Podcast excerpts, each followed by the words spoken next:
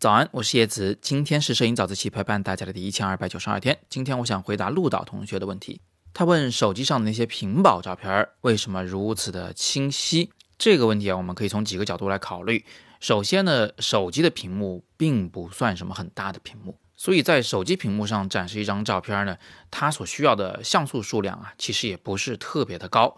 只不过手机屏幕有个特点，因为它是呃离人最近的屏幕嘛，啊，你看电脑的时候肯定不会像手机这样离你眼睛这么近，所以它的像素密度很大，就每一英寸内它排列的这个像素点的数量很多。也就是说呢，手机其实不需要什么特别高像素的图片，但是它在物理条件上还是能够让人感觉到非常清晰的这件事儿。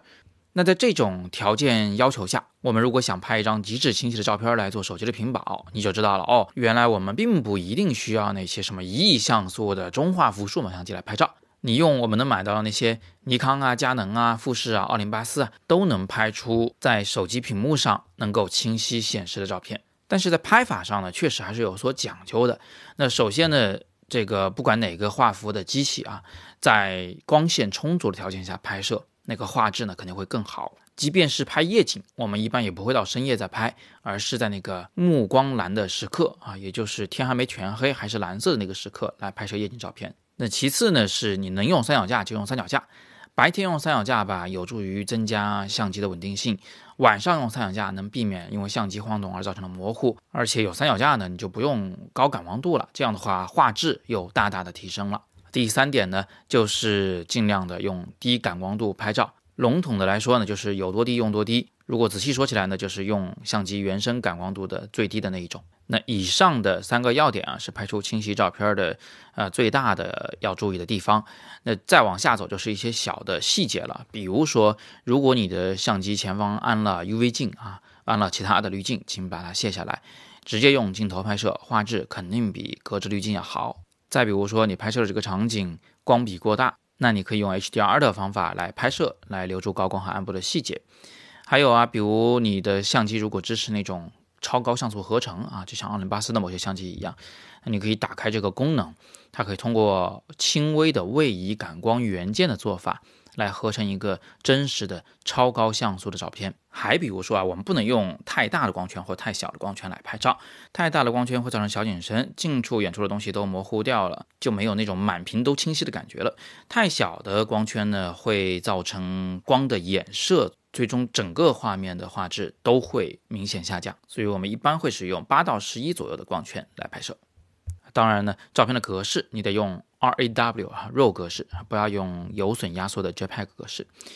那如果以上你都做到了啊，恭喜你，你应该能拍出一张极致清晰的照片来。但是呢，别忘了后期处理其实扮演着非常重要的角色。后期中呢，有两个值是可以稍许增大一点的，一个呢叫做锐化，另一个呢就叫做清晰度。锐化指的是细小结构上的清晰度啊。就比如说一颗沙子一颗沙子的变得更清楚，一片树叶一片树叶的变得更清楚，它可以大大增强画面的质感，可以让你赞叹的哇，这个细节真的是超清晰的。而清晰度呢，实际上是大范围内的锐化啊，它增强的是事物的立体感，是事物的每一个细小结构啊，比如说每一块树皮都变得更加的突出，更加的隆起，每一块凹陷也变得更加的深陷。啊，锐化呢，你可以多做一点，但是清晰度这个东西，一般呢，我们拉太多的话，一眼就能看出来，这画面就失真了，所以稍许加一点就好。那如果你想让一张照片在手机上看上去非常的清晰呢，其实还有个很讨巧的小办法，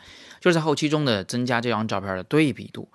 对比度的增加也会让一张照片显得格外的清晰爽朗，而且与此同时，它的颜色还会变得特别的鲜艳。当然，通过 HSL 的菜单来进行细微的调色也是必不可少的一个步骤。总之，你要让这张画面特别的完美啊！注意，这个完美不一定是艺术层面上的，它主要是针对手机屏幕而言的。也就是说，你在用一张照片去针对手机屏幕进行优化。那些手机厂商给你提供的自带的屏保的照片，其实呢，都对于他们自己的这个。产品的屏幕呢进行过优化，在自己的产品上播放出来的时候，你会发现它的效果真的是超级无敌好。但是别人的产品上还真不一定有这么好看了。这也就是说，咱们用一张照片针对某一种输出的介质进行优化的时候啊，其实相对是比较好办的啊。难的是你这张照片在所有屏幕上都好看、都完美、都能体现这个屏幕的优势，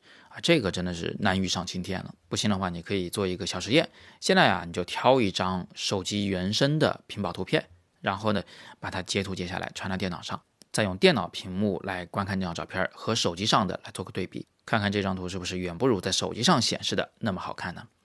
好，那今天我们就先聊这么多吧。大家如果有更多的摄影问题呢，依然欢迎在底部留言，我会尽力为你解答。今天是摄影早自习陪伴大家的第一千二百九十二天，我是叶子，每天早上六点半，微信公众号“摄影早自习”，